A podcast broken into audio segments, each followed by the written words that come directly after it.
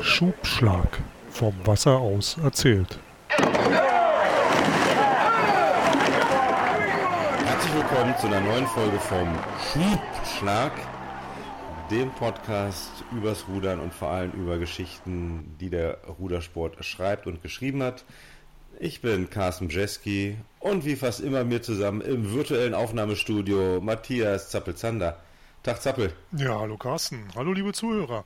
Tja, sind wir mal wieder so weit, dass wir eine Folge aufnehmen wollen. Ist ja auch wieder ziemlich viel los. Ähm, in Berlin hat es endlich mal wieder geregnet. Das, äh, das kennen die Älteren nur noch, dass es in Berlin regnet. Das hilft natürlich auch, dass die Wasserstände mal wieder ein bisschen steigen, dass vielleicht der eine oder andere doch noch ins Boot steigen kann, weil im Moment habe ich den Eindruck, die meisten steigen eher aus aus dem Boot. Äh, ja, es ist der erste, der erste Spieltag, hätte ich beinahe gesagt. Der, der erste Ruder-Bundesligatag ist in Bad Segeberg heute. Es ist Staffelrudern in Hamburg, hat mir ein Ex-Kollege gerade per Nachricht noch geschickt, dass er dabei ist und hofft, dass er nicht so viel rudern muss. Aber ich habe ihm dann ja antwortet, er ist ja jung, er kann möglichst oft ins Boot steigen, er schafft es schon. Und Weltcup in Varese ist. Ich habe gestern ein bisschen was von den Vorläufen mitbekommen. Heute habe ich eigentlich noch gar nichts weiter mitbekommen, weil ich selber heute unterwegs war den ganzen Vormittag bis jetzt. Und äh, ja, jetzt haben wir uns hier zusammengefunden, vorbereitet und gut informiert wie immer und machen eine neue Folge. Und wir haben Gast, Carsten. Ja, wir haben Gast und das ist eigentlich was Besonderes, denn du hast ja gerade gesagt, äh, Weltcup in Varese ist und äh, eigentlich sollte der gute Mann auch in Varese sein. Ähm, aber wenn ich äh, einschlägigen Internetquellen glauben darf, dann hat der schwergewichtige Doppelzweier vorgezogen, ich muss ganz kurz hier, das habe ich vorhin noch gelesen, hat halt vorgezogen, eine Trainingsphase einzumachen ähm, ähm, anstelle vom Weltcup. Das ist auch dieser komische Doppelzweier mit Herrn Gelsen und nicht mit Herrn Gelsen. Aber gut, ähm, wir haben den Trainer. Wir haben den, würde ich mal sagen, ganz bescheiden, einen der größten Meistermacher der Kleinbootmeisterschaften der letzten 10, 15 Jahre heute bei uns. Ralf Hollmann. Tag, Ralf. Ja, hallo Carsten, ha hallo Zappel. Ähm, schön, dass ich bei euch sein darf. Ähm, hallo zusammen an den Endgeräten. Erzähl doch erstmal, Ralf, bevor wir was über dich sagen. Ähm, Doppelzweier Weber-Gelsen nicht am Start in Varese. Ihr wolltet lieber trainieren oder was ist los? Ja, äh, relativ, relativ einfach. Ähm, ich hatte äh, auf der EM in Bled äh, die Cheftrainerin darum gebeten, ähm, dass wir eine etwas längere Trainingsphase äh, einlegen wollten. Ähm, all dieweil, und das ist auch relativ, glaube ich, einfach zu erklären, weil wir seit April eigentlich im Zwei-Wochen-Rhythmus äh, relativ viel Wettkämpfe hatten. Äh, in dem Fall ja auch immer sozusagen K.O.-Rennen, ähm, sowohl auf dem Ergometer, wisst ihr ja, die 5, die 2000 Meter, dann die Langstrecke, dann die vier Rennen auf der Kleinbootmeisterschaft, dann direkt die Woche danach in die Vorbereitung für die, äh, wofür, ja, wofür wir ja auch angetreten sind, ein Doppelzweier. Ausscheid, dann den Ausscheid selber und dann die Europameisterschaft. Das war in der Summe äh, der Rennen äh, relativ viel und ich habe das an den Athleten gemerkt.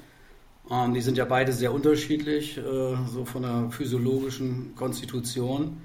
Ähm, der Jonas sicherlich einer, der extrem ausdauerstark ist ähm, ähm und Marc natürlich jemand, der unheimlich ähm, laktat, glykolytischer Typ ist. Und sie waren wirklich ziemlich fertig und haben mir das auch im Bled bestätigt. Und deswegen hatte ich gesagt, macht es für uns ähm, Trainings äh, physiologisch mehr Sinn, in Luzern da zu sein, weil letztlich am Ende des Tages äh, zählt ja Luzern und nicht Varese. Ähm, da kommt dann auch die ganze Welt. Das ist jetzt in Varese ja auch nur ein Ausschnitt. Wenn man sich die Meldefelder anguckt, äh, fehlen ja doch einige europäische Nationen. Und ich erwarte da in Luzern, muss ich sagen, schon äh, ein knaller Feld äh, in, in, allen Bootsgattungen. Und wir möchten da eigentlich, ähm, das war mein Wunsch an Brigitte Bielich und es wurde dann auch stattgegeben, dass wir einen sehr langen dreiwöchigen Grundlagenausdauerblock, in dem wir jetzt sind, machen, um dann äh, in der letzten Woche nochmal unsere Belastungswoche zu machen, um dann von dort aus direkt nach ähm, Luzern anzureisen. Das ist eigentlich die Erklärung, warum wir jetzt nicht in Luzern sind. Und ich glaube, in das ja. das, also ich glaube, das unterscheidet uns auch ein bisschen äh, von den anderen. Wir hatten, weil ich das eben so gesagt habe, alles so All-Out-Rennen. Äh, ich sag mal, ihr wisst ja, der Jonas hat die Langstrecke gewonnen, beide waren im Finale. auf der Kleinbootmeisterschaften. Wir wollten natürlich, um den Doppelzweier auch wirklich dann auch anzugehen, all diese Prüfungen auch nicht nur gut, sondern sehr gut absolvieren. Beide sind die stärksten gewesen nach dem Ergo, äh, nach dem äh, Olli Zeidler auf dem Ergo. Und ähm, das war alles gut bis sehr gut und auch so, wie wir das erhofft und gedacht hatten. Aber nach Bled habe ich gemerkt, ähm, dass, dass da die Luft draußen ist. Und wir hätten heute fahren können, sicherlich. Äh, aber ich glaube, für, den, für das Endergebnis Luzern und dann letztlich für die Qualifikation um die es ja in allen Booten dann geht, äh, meine ich, wäre das trainingsmethodisch zu viel gewesen, da nochmal zu fahren. Ja, hört sich, ich meine, du hast ja auch recht, ne? dass äh, vor allem, ich meine, das war jedes Rennen war ein K.O.-Rennen. Ich meine, ihr wolltet nicht nur gut fahren, ihr musstet natürlich auch gut fahren. Ähm, also das ist natürlich auch nochmal der, der mentale Druck, auch für doch zwei immer noch relativ junge Athleten, ist auch schon nicht ohne. Ähm, genau. Mal ganz kurz, bevor wir noch zum Doppelzweier zurückkommen. Ralf Hollmann, ne? jetzt in, in Hessen, in Frankfurt, bei der Germania am Stützpunkt in, in Frankfurt, aber du kommst doch gar nicht aus Hessen. Du bist doch auch so ein Nordlicht. Erzähl mal ein bisschen was über dich hier in einer Minute. Du hast mal Leichtgewichtsrudern gemacht, so wie ich, ja, sieht man uns beiden nicht mehr an. Ähm, ein bisschen ein paar Jahre vor mir. Aber erzähl, wo war es? Pferden, ne? War der Ursprung. Ja, ganz dieses, kurz. Dieses komm, Talentes. Ich komme komm tatsächlich aus Pferden an der Aller mit V, kennen die wenigsten, kleiner Verein äh, südlich von Bremen. Ähm, hab da, hab da das war eine Leichtgewichtshochburg Ende der 80er, Anfang der 90er Jahre. Ja, aber wie gesagt, ähm, da komme ich halt letztlich am Ende des Tages her. Ähm, habe dann dort in dem Verein gerudert, bin dann zum ETUF gegangen, ETUF Essen, wo ich dann auch Eichkranzsieger geworden bin und ein paar Medaillen äh, errudert hatte. Äh, international äh, war es damals für uns. Bin ja lange mit Stefan Locher, den ihr ja auch hier hattet in, in, äh, in eurem Podcast, jahrelang oder drei Jahre lang mit Stefan gefahren und bin dann eigentlich, ähm, das war eigentlich relativ kurios, ähm, wir sind 92 oder, nee, sorry, 91, ähm, als wir Eichkranzsieger wurden und auch relativ nah an den A-Booten waren, sind wir ins Trainingslager gefahren und da hatten wir einen schweren Verkehrsunfall. Stefan und ich ähm, sind da in Frankreich äh, wirklich, äh, konnte man dem Unfallbericht später nachlesen, achtmal überschlagen und äh, wirklich mehr, mehr als ein Wunder, dass wir beide überlebt hatten. Ähm, und danach sind wir sehr schwer ins, äh, wieder zurückgegangen, ins, äh, kamen wir sehr schwer wieder zurück ins, ins Ruderische. Es war so vier Wochen vom Frühtest. Und danach hatte ich für mich entschieden, ähm, dass ich das denn lasse ähm, mein Studium war mir da in dem Moment erstmal ein bisschen wichtiger. Ich habe auch nicht so die richtige Perspektive gesehen. Wenn ich gewusst hätte, ein halbes Jahr später war die Entscheidung, dass Rudern olympisch wird, Leichtgewichtsrudern.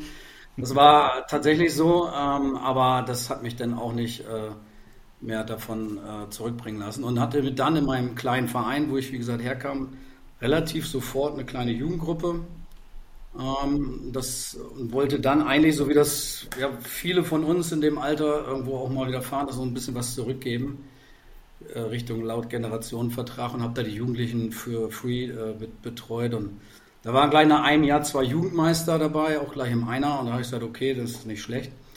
Und dann ähm, hat mich mein, mein Studium, ich habe in Bremen studiert, ähm, also Gymnasiallehrer, und dann bin ich zum Referendariat und da hat es eigentlich so richtig dann gefunkt.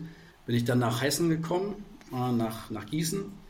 Und in Gießen war ich äh, elf Jahre Trainer bis 2005 und bin dann äh, ja, zur Germania zunächst erstmal gewechselt nach Frankfurt. Ähm, zu dem Zeitpunkt völlig unbedeutender Leistungssportverein, muss man ganz klar sagen. Es gab einen, kennst du vielleicht noch, Ivan Saric, ein, ein, ein Ruderer, der äh, Kaderstatus hatte und noch zwei, drei leichte. Ja, und da haben wir dann das letztlich, äh, der war ja auch schon bei euch im Podcast mit Olli zusammen, der auch Lehrer war an derselben Schule, äh, haben wir das so sukzessive versucht aufzubauen und ja, ist uns ganz gut, glaube ich, gelungen. Und ähm, ich bin dann, um das vielleicht noch eben vorzuführen, ich bin dann zehn Jahre lang wirklich in Doppelfunktion gewesen morgens Training, dann, dann, dann zur Schule gerannt. Das, örtlich war das nicht so schwer, weil es 500 Meter zum Glück nur auseinander war.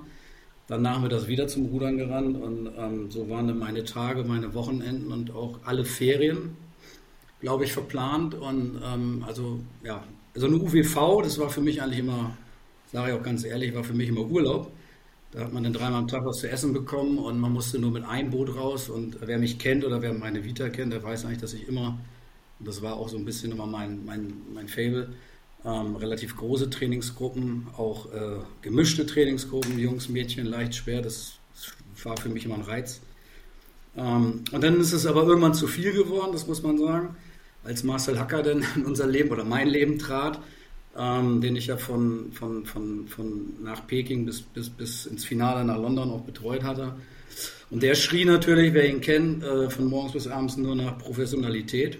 Und das haben wir dann auch versucht, sukzessive, und er hat recht gehabt, ähm, sukzessive umzusetzen. Und dann war es irgendwann so, dass ich gesagt habe, okay, ich kann diesen Lehrerberuf nicht mehr vollumfänglich mit äh, den 26 Stunden, die man dazu leisten hat, plus dem ganzen Drumherum, also Schulstunden sind schon noch ein paar mehr.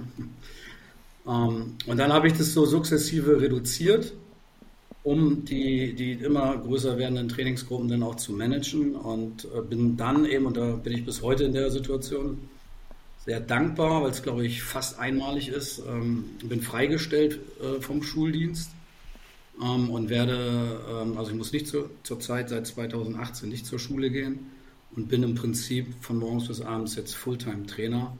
Und darüber bin ich natürlich sehr dankbar. Und äh, da gibt es mehrere Stakeholder, die das äh, mitfinanzieren. Das ist aber in allererster Linie das Land Hessen, das Kultusministerium und auch zum Anteil äh, der, der, Ruderverband. Und deswegen bin ich so, um das jetzt ganz abzuschließen, im Moment der Trainer äh, hier am Bundesstützpunkt, also nicht nicht Bundesstützpunkttrainer, das ist ein Unterschied, sondern ich bin Trainer am Bundesstützpunkt, den wir ja hier auch aufgebaut haben seit 2009 und äh, werde aber komplett von, von äh, Ländermitteln bezahlen. Ja. Sag mal, genau. gibt es auch eine gewisse Gelassenheit dann in dem Trainerjob, dass du eigentlich weißt, na Gott, ich habe ja auch mal was Richtiges noch gelernt und ich kann auch äh, wahrscheinlich jederzeit wieder zurückgehen ins, äh, ins Lehramt? Ähm, das, das gibt eine gewisse, das beruhigt einen auf jeden Fall, weil ich jetzt nicht so wie, wie viele andere Trainerkollegen, auch wenn sie es ein bisschen gebessert hat, aber ich bin jetzt nicht zeitlich befristet. Ähm, ich, ich, wie du schon sagst, ich kann übermorgen sagen, okay, ich gehe wieder zurück in die Schule, oder nicht übermorgen, aber zumindest immer zum Halbjahr. Ähm, das steht mir natürlich frei, das ist äh, offen ähm, und das werde ich sicherlich eines Tages dann auch wieder tun. Aber im Moment, ja, glaube ich, möchte ich das, was ich da noch angefangen habe, zu Ende führen. Ähm, auf dem Niveau, wo wir jetzt unterwegs sind. Und äh, solange mache ich das noch als, möchte ich das, wenn alle mitmachen, das auch weiterhin unterstützen, ähm, möchte ich das noch in dieser Konstellation eigentlich lassen. Ja, dass ich, also, ja du brennst doch dafür, oder nicht?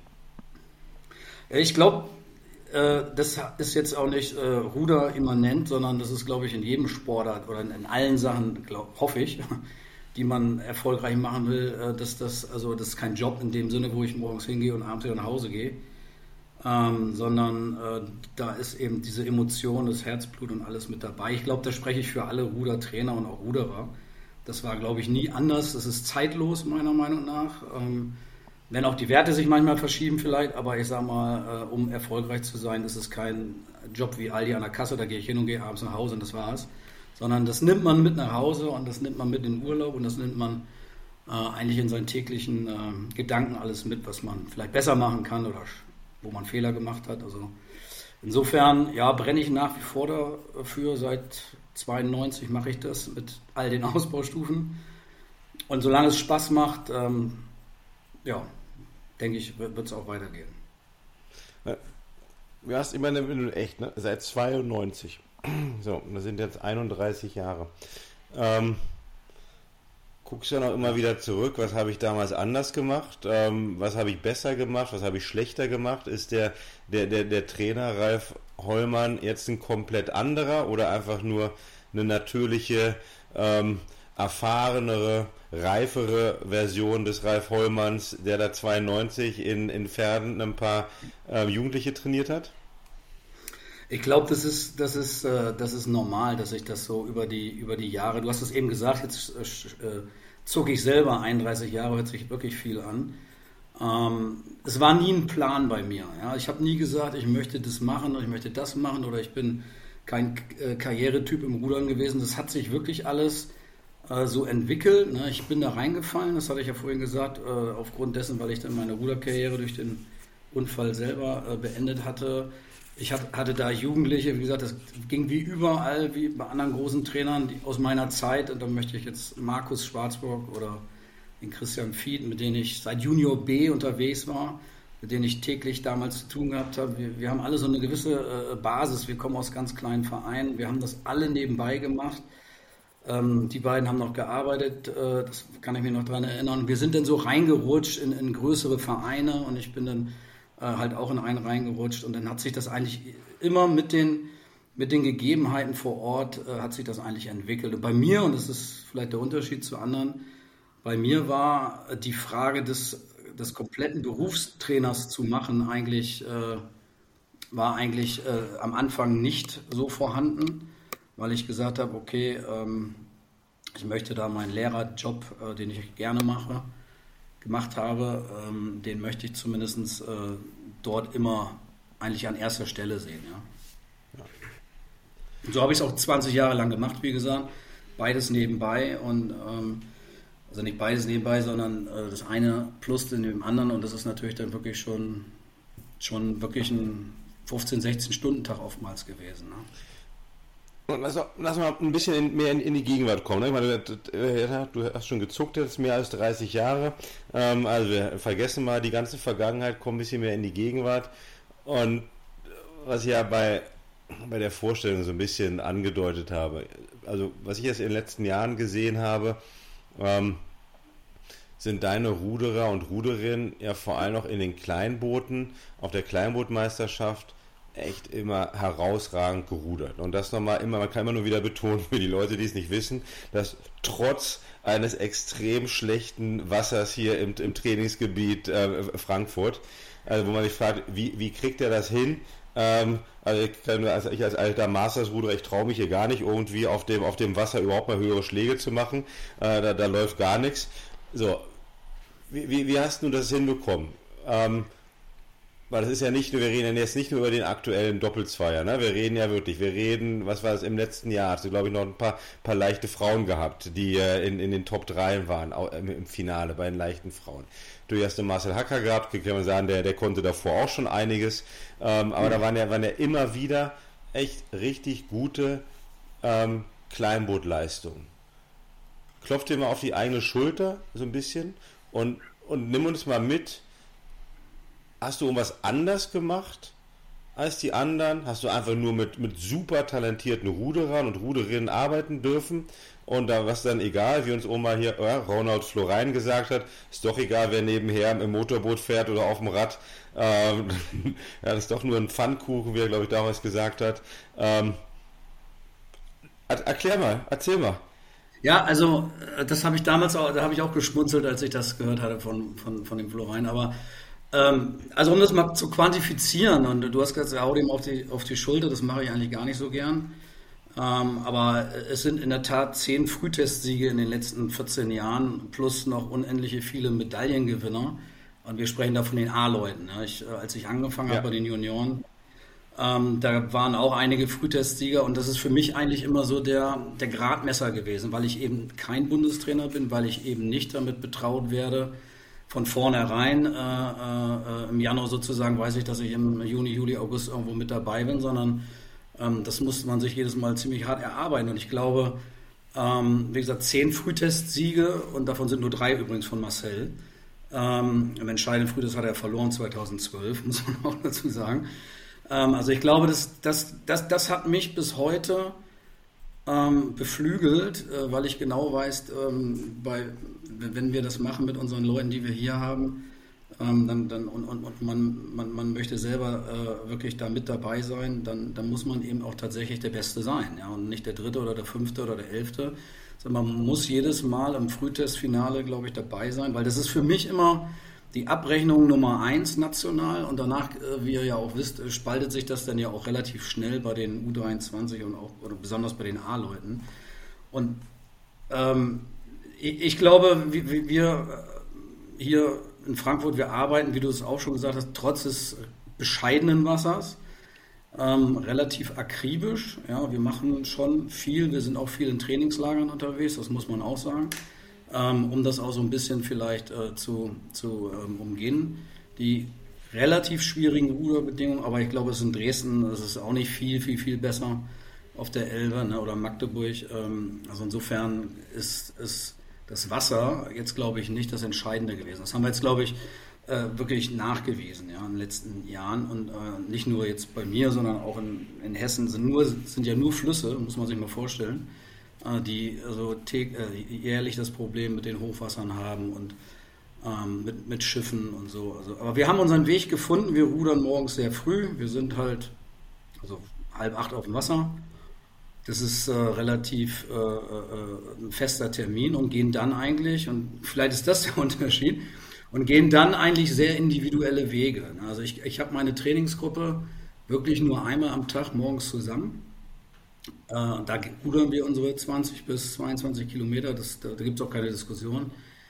Ähm, wir haben insofern eigentlich ein gutes Ruderrevier. Wir wenden einmal, wir fahren also 10 hoch, 10 runter. Ähm, da mit allen natürlich Kurven und äh, was es da gibt, aber letztlich morgens kann man hier, und hier ist ja nicht in Frankfurt, sondern in Offenbach, das äh, weißt du ja, die Zuhörer vielleicht nicht, das ist aber letztlich auch nur vier Kilometer entfernt.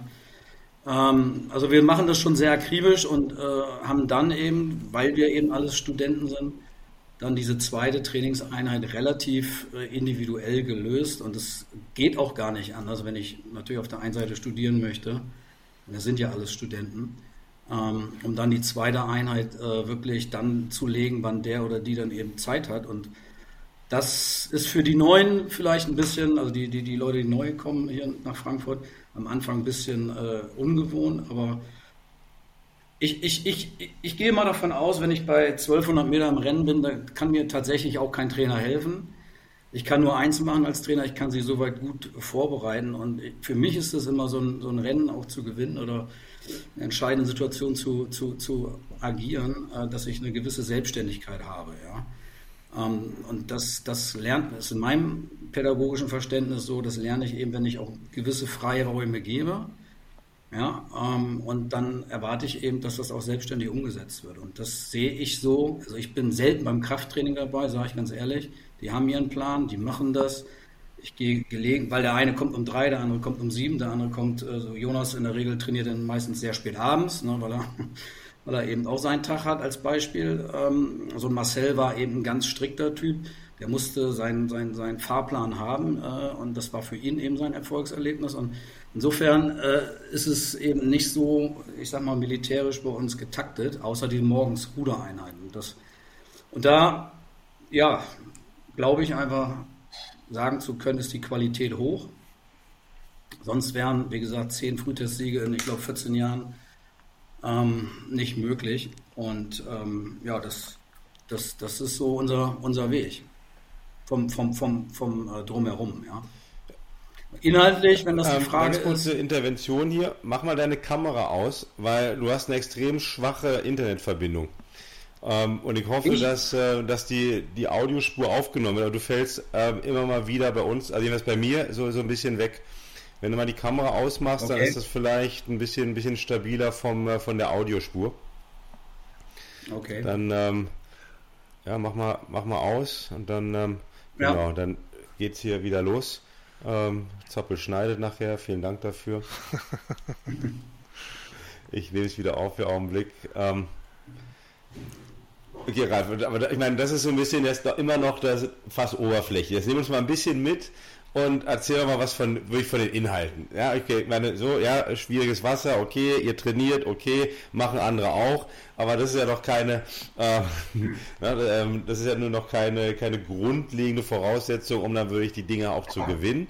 Ähm, macht er jetzt trainingsmethodisch was anderes? Ich meine auch, ja, meine, du bist Gymnasiallehrer, wenn ich gut erinnere, auch, auch sogar in Mathe. Äh, heißt, da wird auch, da wird, da wird doch ein paar analytische Fähigkeiten geben. Ähm, erzähl doch mal ganz kurz, ja, auch ähm, wie, wie du hast du selber, also hast du irgendwie immer noch den gleichen ähm, Trainingsplan von 1992 mit den Junioren aus, äh, aus, aus Pferden oder hast du den immer weiterentwickelt? Und ähm, wenn du das auch ein bisschen vielleicht vergleichst mit Rahmenprogrammen vom, äh, vom DRV, ja, möchtest du dazu was sagen? Ist das anders? Ist das nicht anders?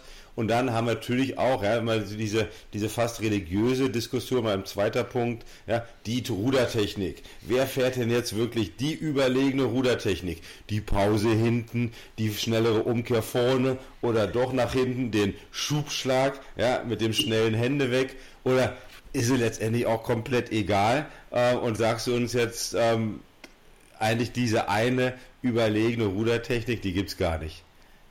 Fangen wir mal mit, mit dem Trainingsinhalt. Also ich, ich fange fang mal mit dem ersten an. Also wie gesagt, ich, äh, ich bin ja auch äh, logischerweise, wie, wie alle wahrscheinlich, die jetzt hier aus Deutschland bei euch im Podcast und ähm, Leistungssport unterwegs waren, ich bin natürlich auch Kind des Systems am Anfang gewesen. Ich habe meine ersten Junioren-Weltmeisterschaften als Trainer äh, die ersten Male alle unter der Leitung vom, vom Dr. Altenburg, den ich sehr geschätzt habe, muss ich ganz ehrlich sagen.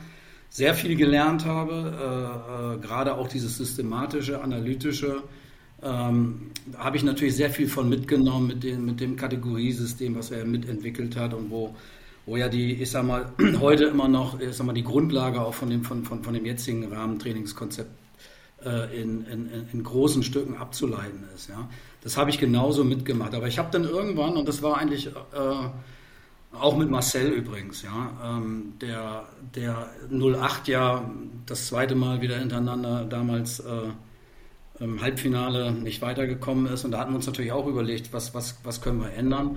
Und da haben wir so sukzessive Inhalte ein bisschen verändert, indem wir eben ein bisschen intensiver die Belastung gesteuert haben. Nicht so, wie ich es heute mache, völlig noch was anderes, aber wir sind da schon so ein bisschen mehr in diese Ruderspezifik auch sehr früh gegangen, also im Jahresverlauf sehr früh. Und äh, da habe ich eigentlich gesehen, dass das bei, bei ihm und bei den damaligen Leuten, die in der Gruppe waren, eigentlich äh, gute Fortschritte gebracht hat. Und der, mein Schlüsselerlebnis war eigentlich, mh, hm, als ich jahrelang bin ich ja, äh, oder bis heute noch, in Portugal in diesem Trainingslager in Avis, äh, als ich auf die Dänen getroffen bin und auf Olaf Tufte. Und, ähm, und wenn man da so drei Wochen zusammen im Trainingslager ist und dann, dann überlegt man, oder dann kommt man natürlich irgendwann ins Gespräch und ähm, man, man, sieht auch, dass die morgens, äh, wenn wir wiederkommen, gerade runtergehen und man sieht dann eben auch, dass äh, die auf dem Wasser äh, ganz andere Belastungsformen gefahren sind. Und irgendwann bin ich dann da halt mal äh, mit denen an den Tisch gekommen und habe mir vom Thomas Paulsen, der ähm, Trainer vom Sverre Nielsen und ja selber auch Olympiasieger und einer der weltbesten Leichtgewichtsruderer, ähm, der in Dänemark ja unterwegs ist, auch heute noch. Ähm, da haben wir dann einfach mal über Trainingsinhalte gesprochen und das war für mich sowas von utopisch. Das war für mich so weit weg wie fünf Galaxien, äh, wenn der erzählt hat, dass sie dann 40 Mal eine Minute ballern oder sechs Mal 1000 Meter fahren, dreimal die Woche oder ähm, so klassische Intervalltrainingsmethoden äh, angewendet haben aus dem Lehrbuch. Ähm, und da habe ich gesagt, okay, da lasse ich erstmal die Finger von, das, das, das ist mir zu heiß, das kann ich mir gar nicht vorstellen, dass das funktioniert. Und die letztendgültige, ähm, ja, so ein bisschen ähm, um, äh, letzte, ja, die, der Umweg, den ich dann gegangen bin, war mit Robert Senz. Der, wir waren ja hier, der war ja lange in Mainz. Und wir ähm, haben ja sehr viel zusammen auch gemacht. Und er war ja der Erste, glaube ich, würde ich das so sagen kann und darf, äh, der das polarisierte Training, ähm, was es ja fast in allen Ausdauersportarten schon lange gab und äh, gibt, da hat er das ja so ein bisschen ins äh, Rudern übertragen. Und ähm, so bin ich so ein bisschen damit auch, äh, also mit Jason und Momo damals U23-Weltmeister geworden, dann ja auch in Rio gewesen ähm, und das hat mich so ein bisschen inspiriert, ja. Und dann habe ich mich da auch wirklich eingelesen, habe tatsächlich Online-Kurse besucht, habe mich da überall mit äh, Sporthochschule in Köln mit äh, Dr. Held ganz oft unterhalten und so bin ich, der selber Ruderer war oder ist. Und so bin ich dann eigentlich auch dahin gekommen, dass ich dieses polarisierte Training ähm, angewendet habe und, und dann einfach gemerkt habe, dass äh, äh, in der Gruppe, und wenn ich jetzt von Gruppengrößen spreche, dann ist es so in der Regel bei uns zwischen 8 und 12 Leute, Bundeskaderathleten, ähm, und habe dann gemerkt, dass bei den meisten das unheimlich schnell anspringt. Also gemessen an der V2 Max, äh, die wir dann ja auch mal getestet haben, und dann auch vor allen Dingen auf dem Ergo-Endwert. Ja, und das in relativ kurzer Zeit relativ große Sprünge möglich waren. Ja. Und deswegen habe ich das äh, eigentlich das klassische polarisierte Training, wie es ja aus dem Skilanglauf eigentlich äh, entstanden ist, was beim Radfahren angewendet, also wo in allen erdenklichen Ausdauersportarten, ob Kurz- oder Mittelzeitausdauer, ähm, das habe ich dann tatsächlich so für mich entwickelt mit den, mit den, äh, mit, mit, mit, den Trainingsinhalten des Ruderns äh, versucht zu kombinieren. Und das mache ich jetzt so seit vier, fünf Jahren und habe dann gesehen, dass es dann, also es macht nicht, macht nicht langsamer. Ne? Aber ich würde niemals jetzt dahin gehen und sagen, das ist jetzt die einzige Methode. Andere Konzeptionen sind, sind natürlich genauso erfolgreich. Ähm, aber wenn ich die Ruderer frage, dann sagen die meisten eigentlich über die Jahre hinweg, ähm, wenn wir dann so eine Belastungswoche haben, und das sind dann wirklich sechs Tage hintereinander, wo dann wirklich also geballert wird, ähm, in unterschiedlichen äh, äh, Frequenzbereichen, dann macht das eben auch ein bisschen mehr Fun. Und man ist eben sehr früh, und das, das hat mir immer, das hat, mir, hat uns der Tufte damals immer erzählt, man ist eben sehr früh in diesen hohen Frequenzbereichen. Und wenn ich dann immer wieder, und das ist der Unterschied zu anderen Nationen, äh, wenn ich dann natürlich unser deutsches äh, Wettkampfsystem sehe, wo, wo, wo, ja der Frühtest, deswegen habe ich das vorher noch gesagt, eigentlich der alles entscheidende, die erste Regatta des Jahres, nach, nach einem Dreivierteljahr, muss man sich mal vorstellen, wo man ja keine Wettkämpfe gehabt hat, das, das ist so wichtig und so entscheidend, äh, besonders im A-Bereich, äh, um dann irgendwo reinzukommen. Ähm, dann muss man da eben topfit sein.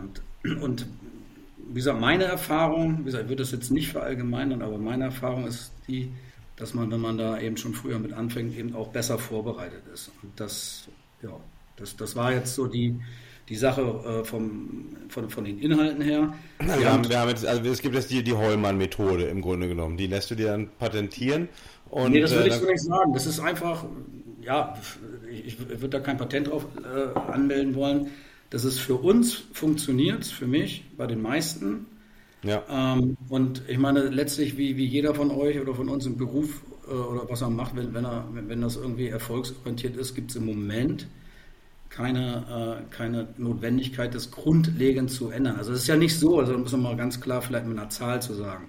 Das ist ja nicht so, dass wir den Umfang reduzieren. Das ist ja, wir fahren ja, wir haben jetzt, ähm, ich weiß nicht, ob ich sagen kann, aber wir haben jetzt zum Beispiel drei Wochen, wo wir wirklich 1500 Minuten die Woche Umfang machen. Ja?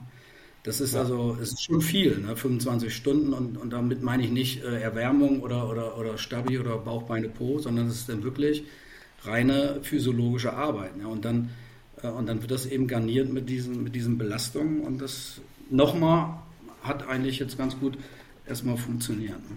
Und wenn das natürlich alle weiß, das hören natürlich auch die, die, die Gegner der letzten fünf, sechs Jahre sich das auch heute an und sagen die, ach, Jetzt verstehen wir das natürlich hier, der Hollmann, der hat seine Boote immer zu den Kleinbootmeisterschaften schon so, so hoch gejazzt.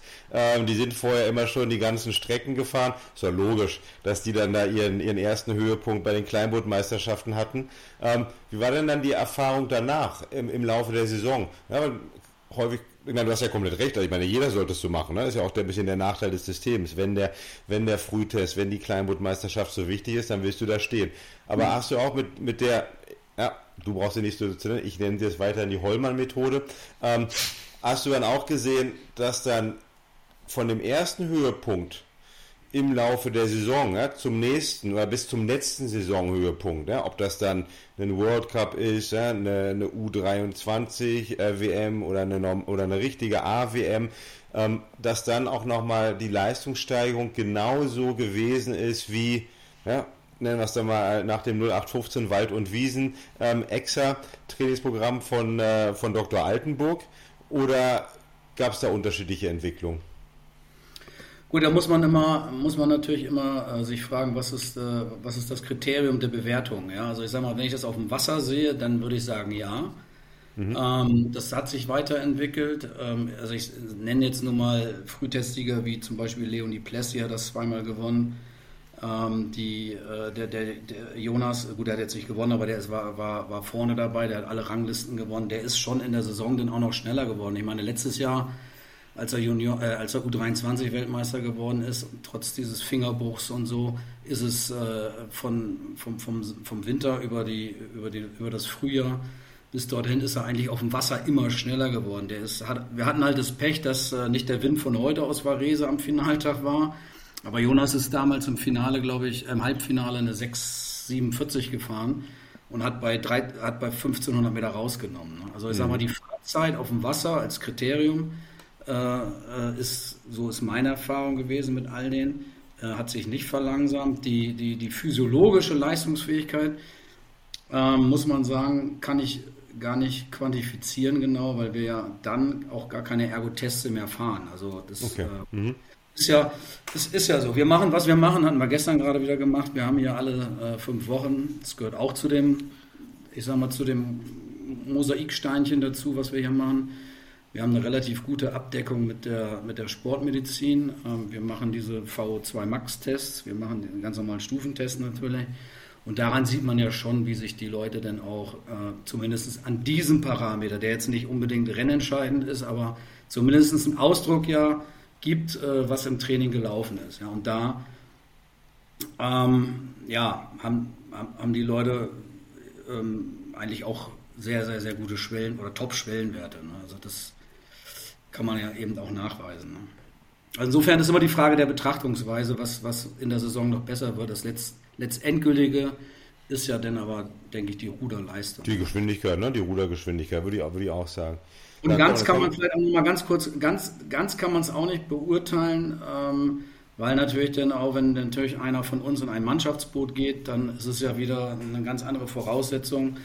Dann passen wir uns natürlich auch jedem System da immer wieder an. Ich, geht ja gar nicht anders. Ja. Also insofern ist, wenn es jetzt nur um einer geht oder ein Zweier ohne, ist es natürlich einfach, das dann zu diagnostizieren, aber ähm, wenn es dann in Mannschaftspole geht, dann, dann kann ich ja die Einzelleistung dann gar nicht mehr in Geschwindigkeit von dem Einzelnen äh, dann, äh, definieren. Ja. ja, das ist auch ein guter Punkt. Dann kommen wir an, an Thematik, Rudertechnik. Ja, da bin ich relativ, da bin ich relativ fest, muss ich sagen, äh, in meiner Meinung. Ähm, das, äh, ähm, ja, wie soll ich sagen? Rudertechnik ist auch so eine Inspiration gewesen, auch in einer äh, dieser Trainingslager, muss ich sagen, wo ich äh, unterwegs war, ähm, wo viele Internationale waren. Es fiel mir halt schon immer auf, dass, ähm, dass ähm, international wirklich Weltklasse Rudern von der Rhythmik ein bisschen anders war, als, als wir es eigentlich gemacht haben oder als wir es auch, die, auch ich lange, jahrelang gemacht habe, 20 Jahre lang und auch erfolgreich war. Aber wenn man sich dann mal beschäftigt hat, und ihr hattet ja auch den, den Dr. Kleschneff mal bei euch im Podcast. Ja, ja genau, das Boot soll nicht mehr laufen, habe ich mitgenommen von damals. Das, das, war auch das Erste und da sind die, das weiß, weiß ich noch wie heute, da saßen wir in dem, äh, in, in, dem, äh, in dem Saal, wo er uns das erklärt hat und da haben alle 20 Leute, da saßen wirklich acht Weltmeister, A-Weltmeister von uns leicht und schwer, Jungs und Mädchen, und die haben alles, was, was erzählt der denn da? Ne? Ja. Als er uns diesen Trampolin-Effekt oder Rebound-Effekt, ich will das jetzt gar nicht im Detail, das äh, kann man ja nachlesen. Ich will auch nicht dafür werben übrigens, ne? aber auch da ist genau dasselbe wie mit dem Polarisierten. Ähm, als sich das äh, angewendet hat. Und ich war da auch zögerlich am Anfang, weil es wirklich andere Welt war. Wenn dir einer erzählt, ein Boot muss vorne nicht laufen, ähm, dann, ähm, dann, dann fragst du natürlich schon, äh, was ist da? Ich habe jahrzehntelang gelernt, man muss nach vorne langsam rollen. Er erzählt genau das Gegenteil. Ja, und hat uns dann immer, und das hat mich natürlich dann so als, äh, ja, ich sag mal, als, wie soll ich sagen, als Akademiker oder als, äh, als, als jemand, der dann wirklich analytisch da dann auch rangeht. Und dann hat er mir natürlich, und das, und das hat mich dann überzeugt, äh, hat mir dann natürlich sehr, sehr, sehr viele Beschleunigungskurven, und darum geht es eigentlich, geht gar nicht darum, um die Hände ruhig oder schnell leer, aber es gibt halt Schnittmengen von Weltklasse-Sportlern, Ruderern, Weltklasse, besonders in den Kleinbooten. Wenn er mir dann die Beschleunigungskurven ähm, gezeigt hat von, von Tufte, von Drysdale oder von Synek oder von Kiwi Pair oder vor allen Dingen, und das war wirklich eine Inspiration, das habe ich ja damals schon beobachtet, aber nicht verstanden, von Tompkins und Ginn, die da ja am eigentlich schon in den 90er Jahren, wenn man mal ganz ehrlich ist. Ja. Die haben ja 1990, 92 diese, diesen Style gehabt. Ähm, und wenn man, wenn man das dann sieht und, und, und das ist ja keine, das ist ja keine, äh, das ist ja keine Esoterik, sondern das ist eigentlich nackte Fakten, wie die das Stemmbrett vorne belasten, äh, dann, dann, und wie die reingehen, dann, dann, dann ist es eben erstmal sehr für uns damals, äh, ich spreche jetzt so von Jahren 13, 14, als ich das so ein bisschen umgestellt habe, äh, da ist das natürlich am Anfang erstmal völliges Neuland. Und, ähm, aber auch das funktioniert, wenn man das dann anwendet. Ne? Und, ich wie möchte. wie, wie, wie, wie, wie, läuft denn dann so ein Prozess bei Ralf Holmer? Ne? Stell dir vor, also ich bin der, ich, ich wäre jetzt auch Ralf Hollmann als Trainer. Da, ich gucke mir das an, okay, ich sehe das, ich gucke mir die Australier an, denke ich immer, Gott, der im Zweier ohne, das wackelt äh, ohne Ende da, in dem Zweier ohne, das sieht nicht aus, aber gut, ne, die sind schnell, so, das sehe ich. Dann gucke ich mir andere Trainingslager, bin ich da auch dabei, sehe ich das auch, wie die das machen. Ja, dann rede ich da mal mit so, so einem Dr. Kleschnev ähm, ja, oder suche mir das raus, der zeigt mir Kurven, so und dann setze ich mich dann selber nochmal als alter Sack ins Boot und probiere es erstmal selber? Ähm, oder komme ich dann in der Tat, wenn ich dann vor allem dann auch schon erfahrener, äh, erfahrener Ruderer coache und sagst, ja, da sitzen da acht Weltmeister. Jetzt fange ich an, dem Weltmeister zu erzählen, nee, du musst es mal ganz anders machen. Und dann fängt er doch an, mit dir zu diskutieren, aber Ralf, ähm, ich bin hier Weltmeister. Ich lasse es mal so schön laufen, wie es davor auch gewesen ist.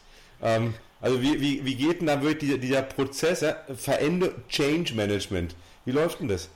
Guckst ja, du dir, also, na, du lässt dich von den Kurven überzeugen hier als alter Akademiker und sagst, jawohl, ja, die Kurven sind die reine Wahrheit, du setzt dich selber ins Boot, übst es mal, stehst dann da mit dem Speedcoach dann dabei, ah ja, da passiert ja wirklich was anderes, ähm, oder du lässt es deine Sportler einfach machen und ihr habt äh, ähm, endlose Diskussionen am Anfang.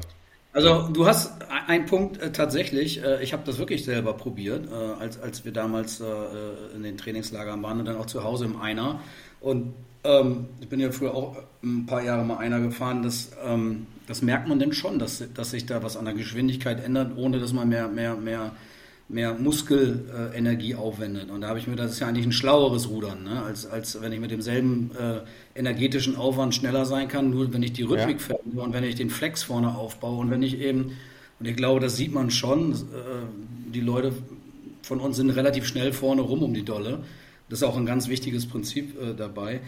Und dann, wenn man das selber erstmal gemacht und gemerkt hat, ähm, bei un unserem Alter ist das Problem, wir werden das physiologisch dann in Schlachtzahl 35 nicht mehr umsetzen können, weil wir einfach zu schwach sind. Aber am Ende des Tages ist äh, die, die, die Rhythmik äh, eigentlich so, und das hat er uns auch äh, versucht zu erklären. Und das, äh, ich meine, ein, ein, ein, Ginn hat nie unter sechs Minuten gezogen. Tompkins und Ginn kann, kann man nachlesen, haben, ich glaube, Tompkins einmal eine 59 ja, und fahren aber dann äh, permanent äh, eine 6,14 bis 6,18 damals auf, auf dem Wasser, ein Zweier ohne. Ich meine, da muss man sich ja fragen, wenn sie diese Physiologie nicht haben, dann müssen sie, und wenn man sie sich nochmal so vor Augen hat, es waren ja nun auch keine Bären, das waren ja eher schlachsige äh, Leptosomen, sage ich mal, die, die eher, eher, eher dünner und, und, und schlaksig und lange mhm. Arme. Also irgendwas, irgendwas müssen sie ja machen. Ja? Also und, das, und, und, und, das war nochmal so ein bisschen mein, mein Ausgangspunkt. Und eine zweite Sache, die mich beeinflusst hatte, war, äh, wenn ihr euch da nochmal dran erinnert, den, der Heidecker-Vierer. Der Bernd Heidegger, ja. der war auch da war auch mein allererster A-Weltmeister dabei, den, der bei mir das Rudern gelernt hat aus Gießen, der Paul Dienst war. Ähm, die sind ja schon Anfang der 2000er haben, haben die das ja auch kopiert. Und äh, da hatte ich den Paul immer gefragt, sag mal, Paul, warum rudert ihr denn hinten so 21, 22 und warum? Ja, und da hat er gesagt, ja, weil Bernds gesagt hat. Ich sage, okay, das ist, äh, es war, es war eine schöne Anekdote, aber was steckt denn dahinter? Ne? Und dann, ja, und dann hat er mir das auch so versucht zu erklären. Und dann, und dann ist es eigentlich für mich als Trainer, wenn ich dann das äh, ändern will, und das ist ja wie bei jedem Lernprozess, da muss man sich dann einfach didaktische und auch natürlich sprachliche äh, Übungen oder Metaphern mache ich relativ viel ähm, überlegen und ähm, um das dann aufzubauen. Und das ist ein langer Prozess. Also es ist das, das geht auch nicht von heute auf morgen. Dann, wenn man im Herbst anfängt, dann kann man froh sein, wenn man es dann im nächsten, wenn man neu das macht, bei den hohen Frequenzen im nächsten Jahr im Frühjahr das dann auch umsetzen kann. Ja. Mhm. Insofern ist es eigentlich äh, wie immer, man, man muss die richtige ja, Methodenauswahl, finde ich, äh, äh, anwenden. Äh, sicherlich auch typbedingt, weil du hast vorhin gesagt, ja, da kommt dann so ein Weltmeister, sagt ich so nach dem Motto, ich bin's doch. Ähm, dann versuche ich dem dann das trotzdem zu erklären. Also machen das schon. Und ähm, wir arbeiten ja auch heute noch immer sehr eng mit dem Valerie zusammen. Ähm, wir waren jetzt mit dem Doppelzweier kurz vor der EM, ist der auch noch eingeflogen aus London nach Bohin, wo wir waren und hatten dort ähm, einfach nochmal. Das, wie gesagt, ist, er misst ja nichts an, nochmal, dass das nochmal ganz klar ist, er misst ja nichts anderes als das, was auch die FES misst. Nur er hat halt, wie gesagt, eine andere und das ist der Unterschied. Er hat eine andere Interpretation der Kurven.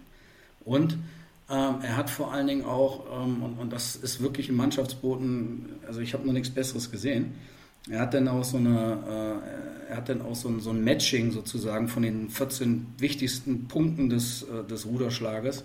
Und die werden dann wie so ein Spinnennetz übereinander gelegt. Und dann kann man genau sehen, da äh, beim, was weiß ich, beim, beim Peak Force, äh, da seid ihr zwei Millisekunden untereinander oder der eine äh, ist hinten, rollt länger. Und da werden ja auch die, ähm, ähm, da werden ja auch die äh, Körpersegmente miteinander verglichen. Also wann öffnet der eine, wann öffnet der andere.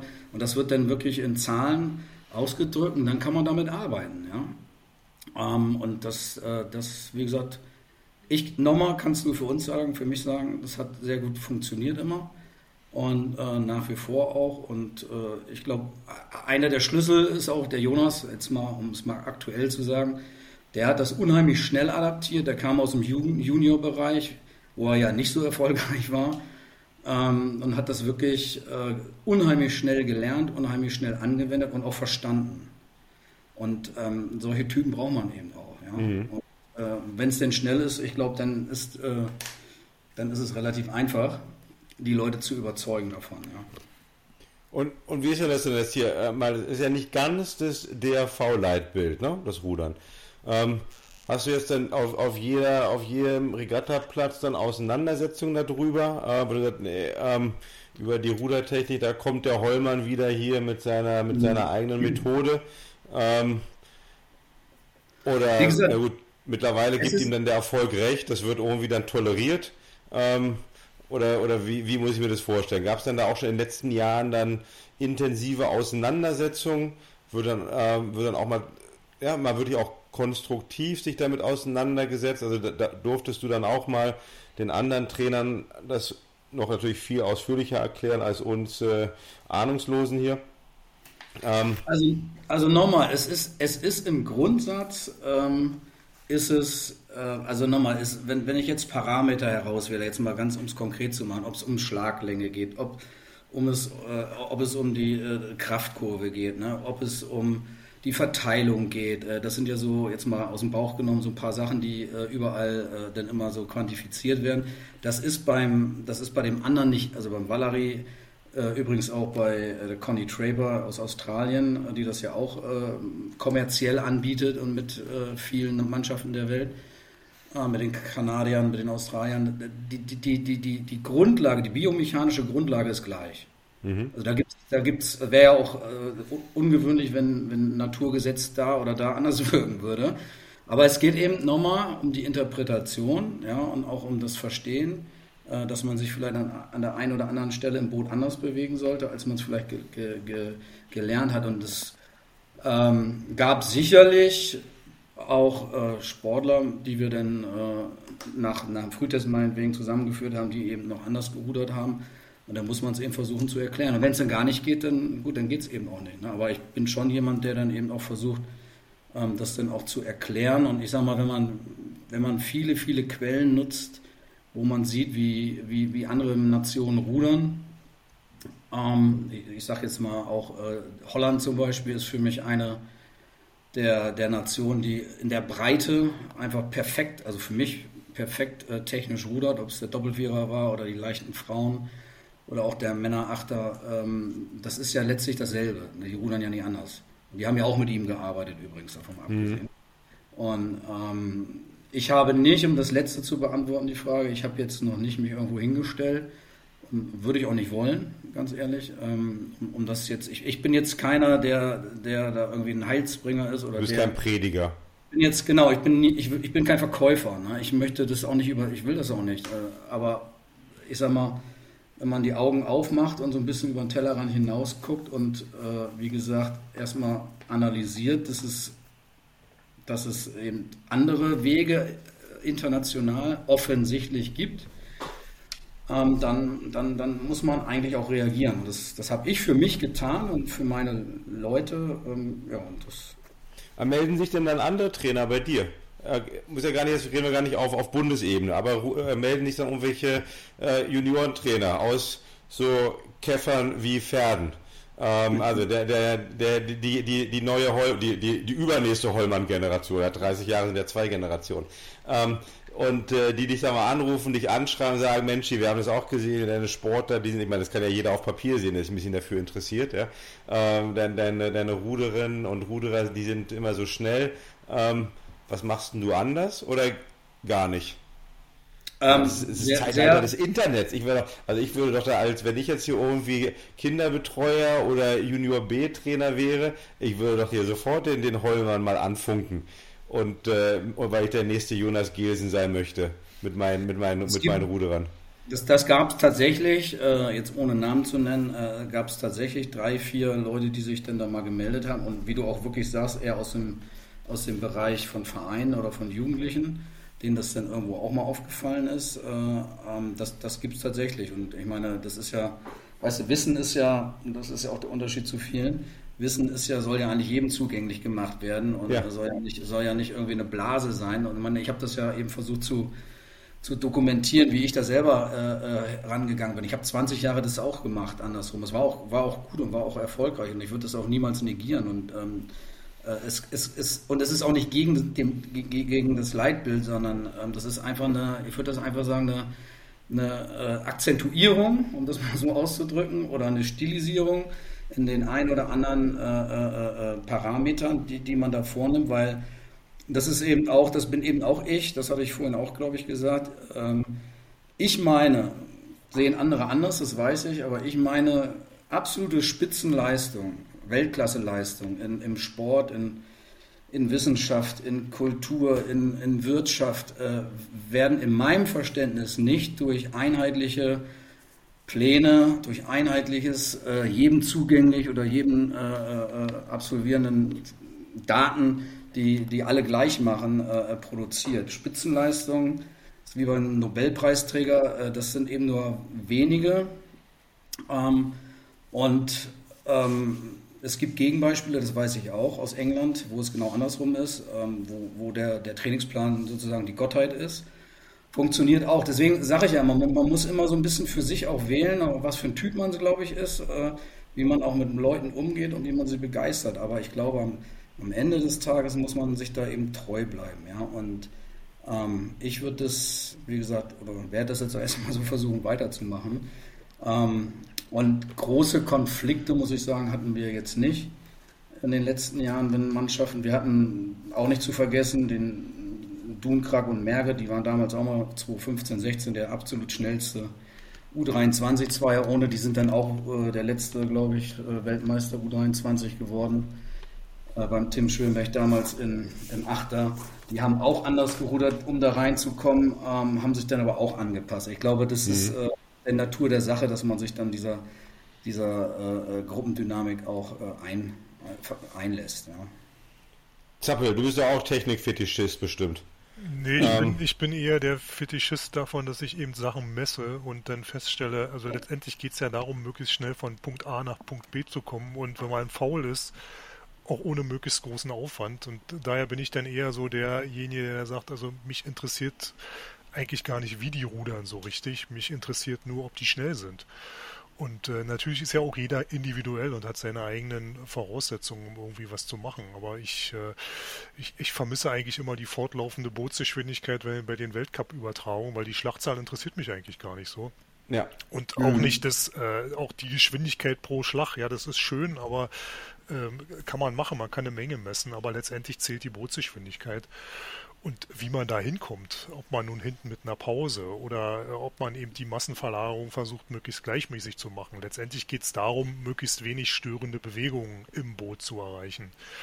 Von daher, also ich würde mir alles Mögliche angucken und auch ich gehöre dazu und das mit den neueren Ergometern geht es ja auch, dass man sich seine eigene Kraftverlaufskurve dann mal angucken kann.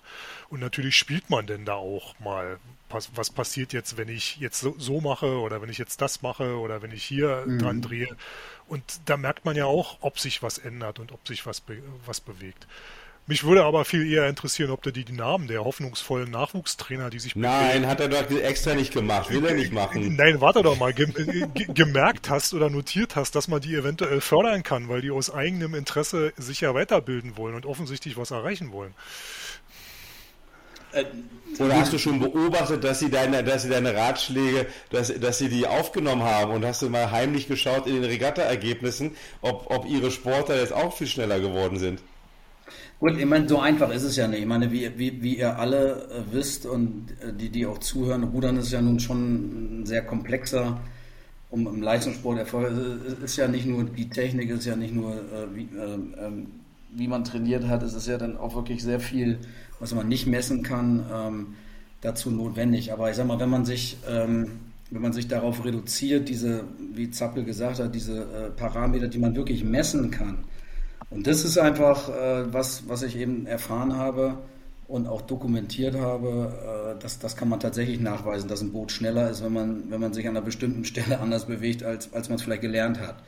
Und das ist einfach, da guckst du auf deinen Speedcoach und das ist dann, dann, dann kommt so relativ schnell ein Aha-Erlebnis. Und dann würde kein Sportler, glaube ich, sagen, okay, dann mache ich es doch wieder anders. Ne? Also man muss natürlich den Beweis antreten als Trainer dass man, wenn man das, was man möchte, dann auch einen Benefit hat und dass auch die Geschwindigkeit beim, was ich schon mal gesagt habe, beim selben energetischen Aufwand äh, die Bootsgeschwindigkeit höher ist. Und, ähm, und, und, wie Zappel auch gesagt hat, es ist natürlich wahrscheinlich beim Thomas Lange anders als beim Rob Wardell, der, der, der, der 20 Zentimeter größer ist. Also das ist. Und das meine ich ja vorhin auch, diese, diese Weltklasse-Leistung, das hat jetzt gar nichts mit uns zu tun. Äh, generieren sich bei mir, aus meinem Verständnis, schon immer aus individuell, äh, individuellen äh, Stilen und auch äh, äh Herangehensweisen. Ja? Also insofern, also zumindest in den Kleinbooten natürlich, ja? also, um das nochmal klar zu sagen. Deswegen ähm, muss man, finde ich, wenn man Gruppen leitet, das auch eben zulassen. Ja, ähm, diesen relativ hohen Freiheitsgrad äh, des Probierens und auch des Scheiterns und dann eben wieder zu reagieren und sagen, ey, was machen wir denn äh, äh, jetzt, jetzt anders? Ja? Insofern ähm, ist das schon immer ein spannender Prozess von außen, den man dann leiten kann. Und wenn man den Erfolg definiert als, wie ich das mache, so auf einem Kleinboot-Test gut zu sein, dann, dann funktioniert es halt. Ne? Aber ich würde niemanden bekehren wollen. Nochmal, das äh, liegt mir völlig fernab und die. Ja, du bist ja auch Norddeutsch da, ne? Das ist ja alles so, so protestantisch und so, da will, da will, will sowieso niemand irgendjemand bekehren. Ähm, Gut, mittlerweile bin ich ja noch mehr hinter, so, komm, mehr kommt hier nochmal die, die. Ja. so, jetzt kommt erstmal die elegante Überleitung zum allerletzten Punkt, weil die Zeit ist schon fast fertig. Ähm, jetzt habe ich, wenn du jetzt ja, erzählst, ne, genau, e-, energieeffizient rudern, ähm, weniger machen, schneller werden. Warum fahrt ihr denn einen Doppelzweier? Das am heißesten umkämpfte Feld international, was es wahrscheinlich dieses Jahr oder auch im nächsten Jahr geben wird. Ähm, wo habt ihr dann, also wenn, wenn, warum Zweier ohne oder irgendwie sowas? Hätte man nicht was anderes dann machen können? Warum muss es so schwierig sein? Na gut. Weil es ansonsten einfach wäre. Gute, gute Frage. Ähm, wir weiß nicht, ob das jetzt da äh, im Hintergrund deiner, deiner Frage schwelt, aber ähm, wir, wir, haben uns ja dazu bekannt, recht früh. Also wir, der Marc und äh, der Jonas und alle, alle, die da drin, das sind ja nicht nur die beiden und ich, sondern auch viele im Umfeld. Wir haben gesagt, okay, wir würden es gerne probieren und wir würden äh, mit zwei, ähm, einem Antierenden und einem vor drei Jahren oder vier Jahren U23 Weltmeister im Einer, und möchte nochmal darauf hinweisen, dass Marc den Olympiasieger in dem Finale geschlagen hat um zwei Zehntel, den äh, ich kann den Namen gar nicht aussprechen, den Griechen, mit einer 5,41, okay, mit, mit, einer 6,41 kann man nochmal nachlesen. Das äh, vergessen auch viele, der ist ja gegen ihn da gefahren. Also ich sag mal, wenn ich, wenn ich zwei solche Athleten habe, an einem Bundesstützpunkt, der wir, den wir, oder welchen wir äh, haben hier, dann liegt es ja im Grundsatz erstmal nahe zu sagen, okay, ähm, wir wollen probieren das erstmal, und das ist nicht gegen oder für jemanden, sondern wir haben gesagt, wir wollen es erstmal probieren, um, um, um, um herauszufinden, ob es denn funktioniert. Und ähm, dass das natürlich politisch erstmal relativ schwierig war, das haben wir letztes Jahr alle mitbekommen. Ähm, aber, aber das glaub, wissen wir ja, Ralf. Ich, ich drücke jetzt auf die, ich drücke jetzt aufs Gaspedal. Das, das wissen wir alles. Aber warum dann? Du bist so analytisch. Ja? Und dann kannst du doch rechnen. Doppelzweier, international, da, da, da steppt der Bär. ähm, wäre nicht was anderes möglich gewesen. Da, so wie ihr jetzt bei, bei der Europameisterschaft gesehen habt, ihr, ihr, ihr seid da beim, ihr, ihr, seid beim Olympiasieger im Boot, seid da ne, nur in Anführungsstrichen, aber im B-Finale. Das ist, das mhm. ist eng, da kommen noch etliche Boote hinzu.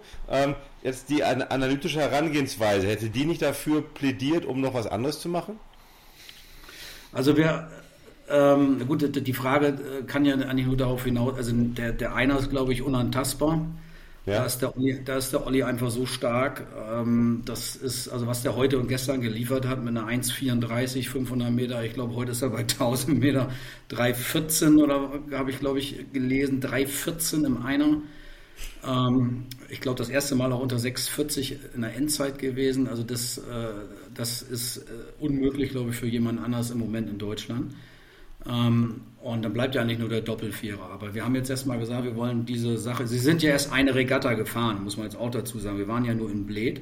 Ja. Ähm, wir waren, hast du ja auch gesagt, ähm, wir waren immer so eine halbe Länge hinter dem äh, Platz, um eine Runde besser weiterzukommen. Aber ich glaube, und das ist auch erstmal wichtig, man muss, selbst wenn man auch nachher am Doppelvierer erfolgreich sein muss, oder äh, erfolgreich sein möchte, muss man, glaube ich, erstmal durch eine härtere Mühle auch in, der Vorbereitung. Das, das, man muss das ja nicht ausschließen, aber im Endeffekt glaube ich, äh, und das ist so auch, wie ich immer davon überzeugt bin, ich, ich gehe lieber über den schwereren Weg, äh, um, um erstmal diese, diese, diese Härte der Rennen und diese Rennhäufigkeit, das ist ja was ganz anderes, wenn ich da vier Rennen in zweieinhalb Tage quasi Anschlag fahren muss, als wenn ich einen Vor Vorlauf und dann eine Woche später einen Endlauf habe. Ähm, das ist ja eine andere Sportart, muss man ja sagen. Mhm. ja, aber ich glaube, dass man selbst aus dieser, aus dieser Härte des Wettkampfs und dieser Enge des, äh, sagst du tatsächlich äh, zu Recht, ist mir auch jetzt erst aufgefallen, jetzt äh, in Varese ist ja ein amerikanischer Zweier heute gefahren, eine 606, das ist natürlich schon, schon wirklich brutal. Ähm, aber wir, wir, wollen zumindest erstmal diesen Kampf da äh, mitgehen und wie gesagt, das erklärte Ziel ist, glaube ich, auch vom Verband, ähm, erstmal in diesem Jahr erstmal so viele wie möglich zu, zu qualifizieren, dass man diese Spots erstmal hat und ähm, wie es dann weitergeht, so weit sind wir noch gar nicht. Wir haben gesagt, wir wollen das annehmen. Wir haben es ähm, national gemacht und wir wollen es jetzt in Luzern auch noch zu Ende bringen. Und da muss man natürlich, und da bin ich, wie du schon selber sagst, natürlich auch analytisch, äh, muss man natürlich dann auch sehen, äh, wo, wo kommen wir an. Aber ich glaube noch nicht, dass wir am Ende sind, sondern erst am Anfang. Und ich, ich glaube auch, dass, ja. und ich glaube auch, dass andere Nationen äh, eventuell auch noch äh, aus Doppelzweiern rausgehen, um ihre eigenen Vierer äh, als Beispiel schneller zu machen. Also ich glaube, der Prozess ist noch lange nicht abgeschlossen. Ja, also insofern, ich, ich bin da nicht jemand, der rein und raus in die Kartoffeln, ich gehe dann eher lieber den schwereren Weg, um dann am Ende das, was man da gelernt hat, und selbst wenn, wenn man nur in Anführungsstrichen ein Achter oder Neunter ist, das hört sich nicht so gut an, ähm, aber wenn man dann eben so wie beim leichten Doppelzweier Jungs und Mädchen, wenn man dann eben so 10, 12 Boote auf dem Niveau hat. Äh, ich glaube, über die Härte der Rennen äh, kann man dann auch für eine größere Option am Ende äh, mehr Benefit erreichen. Ja. Habt ihr denn, darfst du das sagen, weißt du das, gibt es eine konkrete Vorgabe für World Cup Luzern, was ihr werden müsst, um euch für die WM zu qualifizieren oder ist das undeutlich? Äh, haben wir noch nicht. Okay. Okay. Ja, also, nee. Ja. So, ich, mit, mit, mit dem Blick auf die Uhr. Und ja. ich bin ja hier der Zeremonienmeister, ähm, der aufpasst, dass wir die Stunde nie überschreiten. Ähm, gebe ich natürlich hier dem kongenialen Partner Zander nochmal immer die Möglichkeit, eine Frage zu stellen. Er sagt dann meistens nein. Nur wenn ich sage, er hat keine, hat er natürlich wohl eine. Also, was ist es heute, Zappel? Also, Durch welche Tür? Eins, zwei oder drei? Na, ich, ich nehme natürlich immer den Song, das weißt du doch. Ja. Äh, nein, ich habe keine Frage. Ich also ich sag mal so, ich bin relativ zuversichtlich, dass äh, das mit dem Zweier, also klar, es ist natürlich ein schwerer Weg, aber es gibt keine leichten Bootsklassen mehr, also nicht wirklich. Durch die, durch die äh, Felderbegrenzung bei Olympischen Spielen, es ist halt überhaupt schwer, da erstmal hinzukommen. Deswegen sind die Felder teilweise auch so dicht und so eng beieinander und natürlich zwei Leute, die einen schnellen Zweier fahren, finden sich mal eher in irgendeiner Nation als dann vielleicht einen ganzen Doppelvierer. Ich glaube aber, dass die Entwicklung von dem Zweier erst am Anfang steht und dass da durchaus noch das eine oder andere kommen kann und ähm, du mit ein bisschen Glück bei einer Auslosung oder ähm, ja. da kann es auch noch weit gehen. Also da sind schon manche Leute Olympiasieger geworden am Ende, die hätten sich das im Traum nicht erwartet. Also von daher, ich bin ja der optimistischere hier in der Runde und generell optimistisch. ich äh, habe da volles Vertrauen, dass das was wird. Mir lag zwar Doppelvierer lieber, aber ich bin auch Doppelzweier gefahren und das auch das eine oder andere Mal erfolgreich. Also von daher, äh, ich, ich traue euch da durchaus auch die Überraschung für den einen oder anderen zu. Ich denke auch, wenn ich das vielleicht nochmal abschließend dazu äh, sagen kann, ähm, heute ist ja der deutsche Doppelvierer relativ, fand ich, gut gefahren, äh, auch von der Fahrzeit her. Ähm, ich, glaube schon, auch wenn man jetzt die, ähm, die Decke mal ähm, national betrachtet, auch besonders noch die U23 hinzuzieht, dann, dann ist im Skullen äh, das, was, was ja auch die Cheftrainerin eigentlich in jedem oder in vielen Berichten geschrieben hat, äh, Anfang der Saison, dass die Physiologie ein großes Problem ist in, in, äh, in, in Ruder Deutschland. Ähm, das ist, trifft, glaube ich, beim, beim Frauen- und Männerschool jetzt gerade nicht zu. Da haben wir schon wirklich viele Talente und ich glaube, so wie Zappel das auch, das ist auch mal absolut meine Meinung, man muss den Leuten dann auch erstmal eine Chance geben, mal zwei, drei, vier Regatten zu fahren. Ähm, das Ziel ist, das kann man glaube ich schon so sagen, äh, natürlich die drei Schoolbootsgattungen äh, irgendwo dann auch zu qualifizieren. Ähm, das muss nicht mit einer, und das muss man ja sich auch vor, das muss man ja differenzieren. Man kann natürlich sagen, klar, die beiden gehen in Doppelvierer, dann bin ich wahrscheinlich safer äh, in einer Quali, aber ich würde dann äh, im Doppelvierer, aber ich würde dann natürlich den Doppelzweier hergeben. Also wenn es die beiden schnellsten Deutschen nicht schaffen, wer soll es denn dann machen? Und dann ist der Platz einfach weg. Das ja. muss man sich halt auch überlegen. Ja. Und dann ist, ist, halt die Frage, ob es in, dem, in diesem Jahr, in diesem Jahr, ich, ich spreche nur mal von diesem Jahr, ob es nicht äh, auch da analytisch äh, sinnvoller ist, erstmal die Boote zu qualifizieren, damit man überhaupt eine Option hat später. Ja? Wenn ich denn äh, da auf der Nachquali, und das weiß jeder, das ist noch schwerer. Jahren, ist noch schwerer. Jahren, das, das, ist ja unvorstellbar, was da für ein Druck auf einen äh, lastet. Ähm, und dann ist es doch besser mit dem Ergebnis, welches man erreichen muss in den einzelnen äh, Bootsgattungen, erstmal das abzusichern. Ja, weil Klar, wir sind im Moment, also nicht äh, in vielen Medaillen drin, das muss man sagen, aber ich sag mal, wenn man dann in der Breite dann doch diese Bootsgattung äh, qualifiziert, dann hat man noch ein Jahr und dann müssen die anderen auch erstmal nochmal besser werden. Das ist immer so ein Prozess, ne, ähm, ob, ob denn dann tatsächlich äh, die Progression bei den anderen Nationen auch noch, da, noch weitergeht. Also das, das äh, haben wir schon öfter gesehen, dass es am Ende dann teilweise dann auch nicht gereicht hat. Ne? Also insofern glaube ich, muss man so diesen mittelfristigen Atem haben, um das auch durchzustehen. Ich denke, das ist auch. Ne? Und ich, ich komme jetzt zum Abschluss. Ähm, Nochmal hier zur eigenen Ehrenrettung. Ähm, in dem Fall bin ich natürlich auch großer Optimist, Zappel. Da kannst du mich gar nicht übertrumpfen. ähm, weil ich natürlich die, die, die beiden auch kenne und auch wirklich von, von vollem Herzen wünsche. Ähm, was, äh, dass, dass dieses Ziel, dieser, dieser Traum erreicht wird. Ähm, ich habe auch schon in der, in, der, in der Auslosung für Paris mir schon zwei Tickets gesichert. Also ich bin auf jeden Fall dabei und ich, ähm, ich, ich äh, werde dann die hessischen Fahnen, es gibt gar keine hessische, nein, doch ohne hessische Flagge gibt es auch, werde dann die hessische Flagge dann, äh, dann schwenken, wenn die beiden in, in Paris am Start sind. Ähm, und ich wünsche eigentlich auch, auch wenn du sagst, ich willst du nicht durch die Quali gehen, dass ihr die Zeit bekommt. Ja, ich denke, weil mhm. das natürlich auch in, mit so einer doch noch jungen Mannschaft und das auch, wenn du dir die anderen Nationen anschaust, die fahren da teilweise vier, acht Jahre zusammen. Die fahren irgendwo mal noch in einem C- oder D-Finale, um dann vier Jahre später vielleicht äh, eine Medaille zu gewinnen. Also ich, ich hoffe, dass ihr auch diese Zeit bekommt ja, und, und zur Not dann, ja, zur Not, äh, dann, qualifiziert, äh, dann qualifiziert man sich halt im nächsten Jahr. Ist auch noch so. Ja, aber da, da wächst deutlich gerade was zusammen und ähm, dem sollte man Zeit geben. Und das gleiche gilt auch für den Doppelvierer, der sich auch gut entwickelt. Der, ja, das bin ich ganz bei dir. Also im Vergleich zur Europameisterschaft jetzt zum, äh, zum Varese, was ich gesehen habe, die, klar, die müssen noch eine Menge lernen, aber es entwickelt sich. Also man sieht, ja. man sieht, dass es vorwärts geht für den einen oder anderen sicherlich nicht schnell genug, weil die Doppelvierer-Tradition in Deutschland, die ist halt viel stärker und viel erfolgreicher als die Achter-Tradition. Das muss ich jetzt mal hier wieder anmerken. Aber äh, wir wollen da ja wieder hin. Ja. Also, das also würde ich auch noch das würde ich auch nochmal, letzt Abschluss, da würde ich auch nochmal unterstreichen, wo du es gesagt hast, der, der, die Franz der französische Olympiasieger und Weltmeister, der ist übrigens, wissen die wenigstens schon 2015 und 16 gerudert zusammen, also den, im C, C und D-Finale. Ja, genau. Ja. Die, die, die haben sich da auch äh, ganz mühsam entwickelt und ich glaube, dass äh, Zappel, du als der äh, von uns hier der ruderisch erfolgreichste Doppelzweier, ich glaube, das hat die Katrin Boron auch gesagt, es klappt oder klappt nie. Das ist so ein sehr filigranes Boot. Es geht nicht darum, die beiden stärksten oder die beiden schnellsten zu haben, sondern ähm, das ist einfach das muss zusammenwachsen, das muss aber auch gleich relativ gut matchen am Anfang. Und es bedarf einfach ein bisschen Zeit. Ne? Und auch die Sinkovic haben nicht sofort so angefangen. Die waren auch erstmal äh, anfänglich da äh, nicht immer gleich ganz vorne. Insofern, das ist halt unser, wie du schon sagst, Sabel, das ist unser vielleicht ein bisschen deutsches Problem. Man ähm, hofft immer, dass es sofort funktioniert und wenn nicht, dann wieder rein und raus. Und ich, ich war heute jetzt, wie gesagt, nicht da. Ich habe mir das Rennen aber angeguckt vom Doppelvierer und äh, ich fand, dass das äh, ein Riesenschritt war von, von Bled.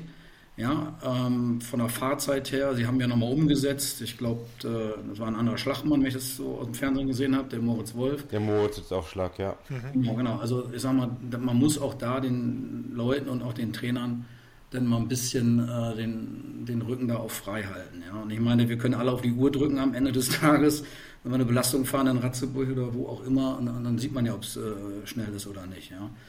Ähm, und das gilt natürlich auch für alle anderen Boote. Ja. Und das ist bei uns natürlich, weil wir im Moment nicht ganz so erfolgreich sind wie vielleicht vor 15 Jahren oder 10 Jahren. Ähm, also ich bin da wirklich bei, in den Skull, beiden Skull-Lagern, muss ich sagen, was ich da gesehen habe auf den ganzen Tests, äh, das ist ein hohes Niveau physiologisch. Ähm, und das muss jetzt einfach zusammengeführt werden. Und das geht nicht von einer Regatta auf die andere. Und das fand ich heute, also aus meiner Sicht, ich weiß nicht, wie es Brocky selber beurteilt oder Frau Bielich, aber ich glaube, das war schon mal ein Schritt nach vorne. Ja. Und wenn es das nächste Mal Luzern nochmal einen Schritt nach vorne geht, dann sind wir schon irgendwo in der Mitte von, von dem Feld und dann sieht die Welt vielleicht ganz anders aus. Ne? Also, vielen Dank, Ralf. Ja, bitte, danke. Super spannend, super interessant. Alles Gute jetzt auch für die nächsten Wochen und natürlich Monate. Ähm, das war's mal wieder. Eine Folge vom Schubschlag. Danke fürs Zuhören. Bis zum nächsten Mal. Ciao.